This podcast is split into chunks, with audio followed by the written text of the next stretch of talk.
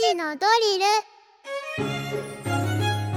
時刻は3時を回りました。さあここから番組を聞き始めたリスナーの皆さんこんにちは。SBS ラジオ午後ボラ系パーソナリティ山田モンドです。さてここからは深く知るともっと面白い静岡トピックスを紐解いていく勉強のお時間3時のドリルのコーナーです。毎日午後3時に一緒に学んでいきましょう。毎週水曜日の先生はこの方。静岡新聞教育文化部長橋爪充さんよろしくお願いします。はいよろしくお願いします。はじめさん今日は真似してみたらというメッセージテーマなんですけども、うん。真似ね。真似。真似は私真似部っていう言葉を10年ぐらい前に知りまして。真似部。学ぶってもともと真似部って言ってたらしいんですよね。でなんでこの言葉知ったかっていうと、はい。森村康正さんっていう現代アーティストがいて、ええ。現代美術のアーティストがいてその方が静岡市美術館で「真似部」っていうことをタイトルにした展覧会やってたんですよね。それはじゃあ絵だったらそう。前人君絵を真似して描いて。えーっとね著名な絵の中に自分が入ってそれを作品化するっていうススタイルのアーティストなんですよこの人。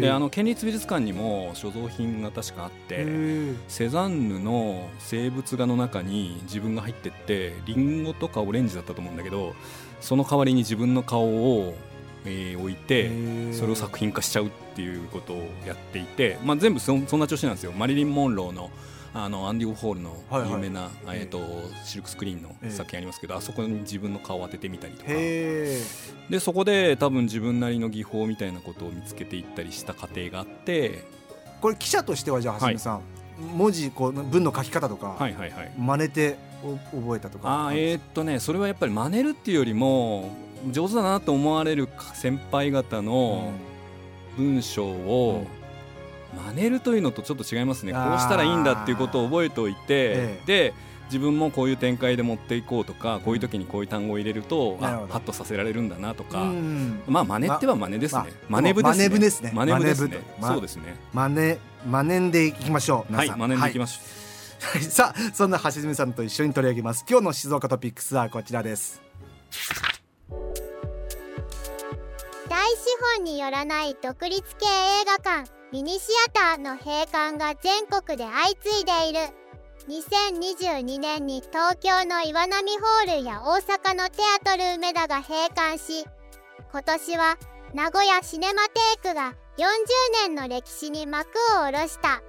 本県は静岡浜松にミニシアターが存在し根強いファンに支えられているが運営は決して楽ではない。ミニシアターの役割を改めて考えたい。というわけで今日はミニシアタはい。ーの閉館相次いでるよという話ですか？はい。今あのニュースの原稿でありました岩波ホールは1968年にオープンしていて、うん。大阪のテアトル梅田は1990年にオープンしてるんですね。でこれが閉じちゃったと。僕ちょっと今本当にびっくりしたんですけど、はい。テアトル梅田閉館したんですね。あ行ったことありますよね。あります、ね。僕大阪だった大学大阪ですもんね、えどんなとこだったかとか覚えてます？えいやどんなとこだったかでもね、ん。すなんかこう大学僕芸大だったから、はいはい。やっぱテアトル梅田は一時ぐらいな空気があったんですよ。はいはいはい。そうそれで行った覚えがありますねなんかね私これ面白い本だなと思って買ったんですけど、ええ。そして映画館は続くっていうミニシアターテーマにした本があって、ええ。でここにあの全国のミニシアターのデータわーっと載ってるんですよ、うん。でこれによるとまだこれあった時の本なんでテアトル梅田が、うん。なんかスクリーンが2つある96席と60席ってなってて、うん。まあ、ミニシアターにしたら結構大きい方かなってうんうんうん思ったりしましたけどね、うん。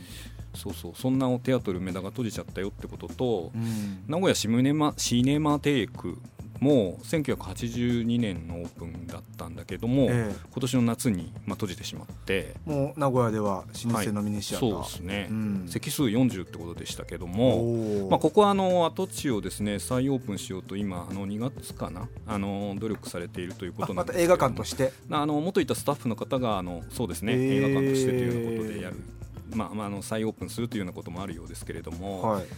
まあ、とにかくですね、うん。なかなかその映画館といってもいろいろある中でミニシアターって非常に大事な存在だなと、うん。あの思わされる1年でもあったということで今日はこのテーマにしたんですけどもね、はい。まあ静岡にもそうです。ありますもんね。そうなんですよ。静岡は幸いにして2つミニシアターがありますよね、うん。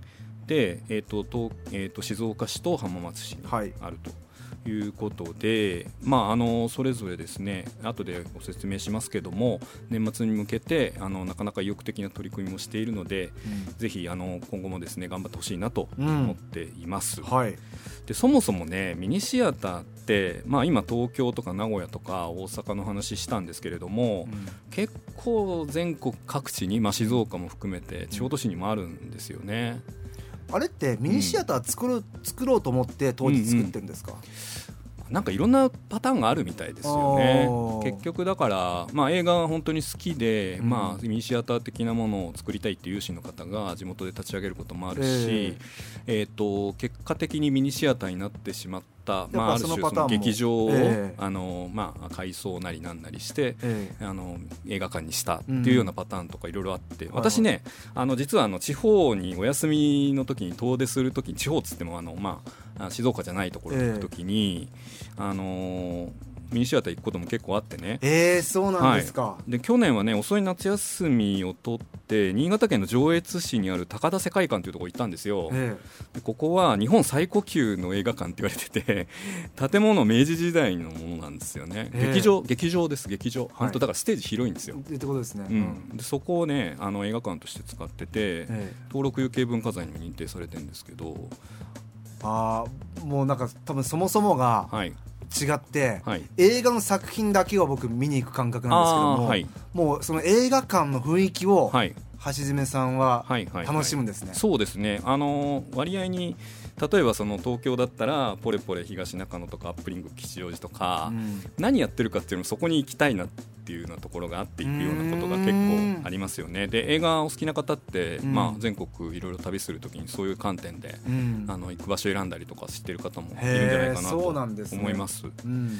それでね、えっと、ミニシアターは、まあ、新型コロナウイルス禍ってまあ2020年以降ありましたけれども、えなかなかやっぱりそれ以前と比較して現状完全に回復してないんでえすよね。うんでまあその間にですねやっぱりご存知の通りの配信サービスの家庭に対してのすごいまあ急速な普及などもあって、えー追い打ちをかけてるというようなことも言われてます。うんであのまあ、ちょっと数字でですねミニシアターの現況を見てみようと思うんですけども、はい。コミュニティシネマセンターの映画上映活動年間2022っていう資料があって、うん。でこの中でですね2022年の国内の映画館の数っていうのが、うん。あの示されているんですけれどもこれがまあ前年比6巻減で590巻。うん。でスクリーンの数は3672あるんです、うんうん。映画館。日本中の映画館のスクリーンってすご3672ある。結構あるでもこの多くはねいわゆるシネコンなんですよね。うん。でミニシアターがそのうちの何スクリーンかっていうと、え241スクリーン。全体のうと少ないか。7%弱ぐらい、うん、そう。あまあねシネコンだったらボカンボカンこう一缶に対してそうですね10 10とかね12下手するとぐらい。20とか、ね、20もあるところなんですか？うん。そうか。ありますから。だからすごくその全然その数から言ったらそれはミニシアターはミニシアターだなって感じなんですけど、うんうん。一方でねこれ劇場で公開された作品っていうものが、うん。あのー全体の約半分はうん。ミニシアターで公開されてるんですよ、ああじゃあ短期間にはい、いろんな作品をそうですね。やってるってことだからもう多様な作品を紹介する、ええ。世界各国の幅広いテーマの映画を紹介する場所っていうことで機能してる、うん。これがあのミニミニシアターのすごく大きな役割だと思ってるんですよね、うん。で実際そうだということで世の中にも認知されてるとうん。思います。でね私あの去年の夏あの静岡市の静岡シネギャラリーで、はい。スロバキアのドキュメンタリー映画とか見ましたから。スロバキア。のドキュメンタリー。これはね、ん。なかなか大手の映画会映画会社の大手の映画会社というか、まあ、大スクリーンのところではなかなか見られないのかな。ですよね。あのウクライナから平和を叫ぶっていうタイトルの映画へで、ー。まあ、あのロシアが侵攻しているドネツクとかルガンスク地区の過去10年を追ったってやつなんですけど、えで、まあ、そういうものはミニシアターでしか見られないなうんっていうことが一つあるのと、もう一つはあのやっぱり国内の新しいその映画に関する才能を発掘して育ててきたっていう、うんうんまあ、そういう分割施設っていう側面があるとうん。思うんですよね。でこれあの例えば日本映画として初めてアメリカのアカデミー賞の作品賞に選ばれた亀止め。えーっとね「ドライブ・マイ・カー」違った。ドライブ・マイカーか。そう。であ浜口竜介監督は、えミニシアターの作品上映から来てる人なんですよね、えああそうなんですね。そう。であの怪物でカンヌ国際映画のー。脚本脚本賞を選んあの選ばれた是枝裕和監督もそう、はいそれからまあヨーロッパですごい高い評価を得てる深田浩二さんもそう。ミニシアター出身ミニシアター出身。でもっと言うとアニメの新海誠さん。はい「君の名は」とか「すずめの戸締まり」あれの新海誠さんももともとミニシアター。そうなんですそうねそうそう。だからまあ逆に言うとミニシアターがなかったらこういう方々出てこなかったかもしれない。そうか監督からしたらいきなり大きな、ね、スクリーンってわけにいかないかそうらそうそういうことですよね。まずはうん。映画館で小さい映画館でっていうことなんですね。だと思います。へで、あのーということでですねこういうミニシアターのありがたみをもっと多くの人に知ってもらいたいなと、うん。まあ、思いまして、はい。今日は応援の意味を込めてですね、え静岡の静岡シネギャラリーそれから浜松市中区のシネマイーラこちらの方でですね、今週末以降、まあ、今やってるものを含めてちょっとイベントのご紹介したいんですけれども、まずシネマイーラねこれ浜松市中区なんですけれども、2008年12月5日にオープンだからちょうど15年前の昨日オープンですよね。でここで15周年記念したイベントがあります。はい、9日土曜日。うん、今週の土曜日の午後3時開始で、うん。場所は浜松市中区の木下圭介記念館。はい、こちらで浜松出身の映画ジャーナリストの大高博夫さんと、うん。シネマイーラの監修の榎本正幸さんのトーク。うん、なかなか面白そう、うん。でこれテーマがねミニシアターは生き残れるかっていうなかなかガチンコなテーマまさにね今の話ですねこれね木下圭介記念館でやるっていうのがまたね意味があるかな、うんこの間あのお亡くなりになった脚本家の山田太一さんの師匠なんですよ木下圭介。あそうなんですね。ねタイミングもそういうことをちょっと考えながら見るのもいいかなと意味があるかもしれません思いね。ますね。はい、で静岡シネギャラリーはですシネギャラリーねは？これ今もうやってんですけど、うん、14日までうん。熱風南インド映画の世界っていうシリーズイベントをやってます。えインド映画特集？そう。南インド映画特集で先に言っとくとちょっと今言い忘れましたけど静岡シネギャラリーもえっ、とね12月がお誕生日。あら。2003年の12月23日オープンだかじゃあら20周年。もうすぐ20年。20歳。おめでとうございます。おめでとうございます。うん。であの戻す話を戻しますけれども南インド映画って言えばいや。な去年大ヒットした。え去年？RRR RRR RRR RRR ですよまさに待ってもうインド映画をそのはい。南インドとか細かくあ。分けた覚えがなかった。そうですね。ちょっとね時間があれなんでそうですねはいあれなんですけど南インドっていうかねあの要するにねテルグ語っていう言葉で作られたうん。映画の文化圏があるんですよ。えー。ああれはインド映画でもう一個有名な？えっと、ボルボリウッドって言われている別のエリアがあるんですけれどもそれはあのいわゆるえっとそうそうそうインド映画ですごい有名なやつ。えっ、ー、とええ踊るマハラジャとかそういうの？踊るマハラジャじゃない。もっとあの幸せにみたいな。え？ー、バーフあごめんバリじゃない？出てこない出てこない。えー、ごめんなさいごめんなさい。あいえいえ。まあまあそういうインド映画特集、うん。そう。でこの RRR のうん。SS ラージャ・マウリ監督の作品が2本見うられるんですでここに出てるのがその RRR に出ているうん。俳優さん2人ヒーローがいるんですけど、お はいはい。それぞれが主演してる映画が見られます 今。ちょっと見たい。はい。ちょっと見たい。でねえっとヤマドンガっていうねこれええ VFX メイカイファンタジーアクションって銘打ってるの。なんだこれっていう感じの。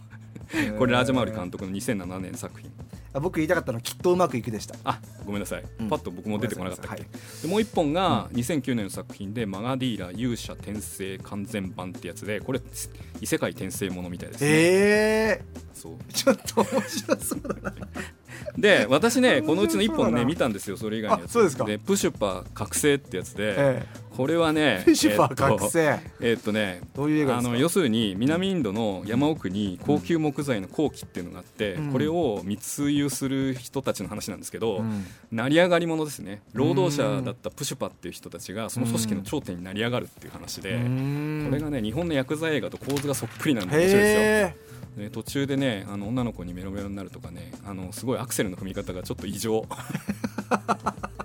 恋は盲目みたいな話が突然ヤクザ映画に差し挟まれるっていうなかなかの構造の映画で。面白そうですね。すごい面白かったですよ。なんかこう何でも許されるのがいいですねインド映画ってそうですね。あの本当にね頭空っぽにしてみていいよっていうと、うんなんかちょっとあの、ねあの褒め言葉にならないかもしれないけれども、うん。あの本当にあのいろんな娯楽の要素をすべて突っ込んだって感じの映画にどれもなってると思うんでぜひねはい。1月14日まで、うん。あの毎日あの何らかこの 4, 4本ねはい。全部で、今3本名前挙げましたけどそれ以外にもう1本うん。あの何らかやってますんで、はい。ぜひあの足を運んでいただけたらなと思います。でミニシアターの良さをねまた分かっていただきたいですね。シアターは宝の山だとはい。いうことで締めたいと思います。ありがとうございます。はありがとうございました。水曜日の先生静岡新聞教育文化部長橋爪充さんでした。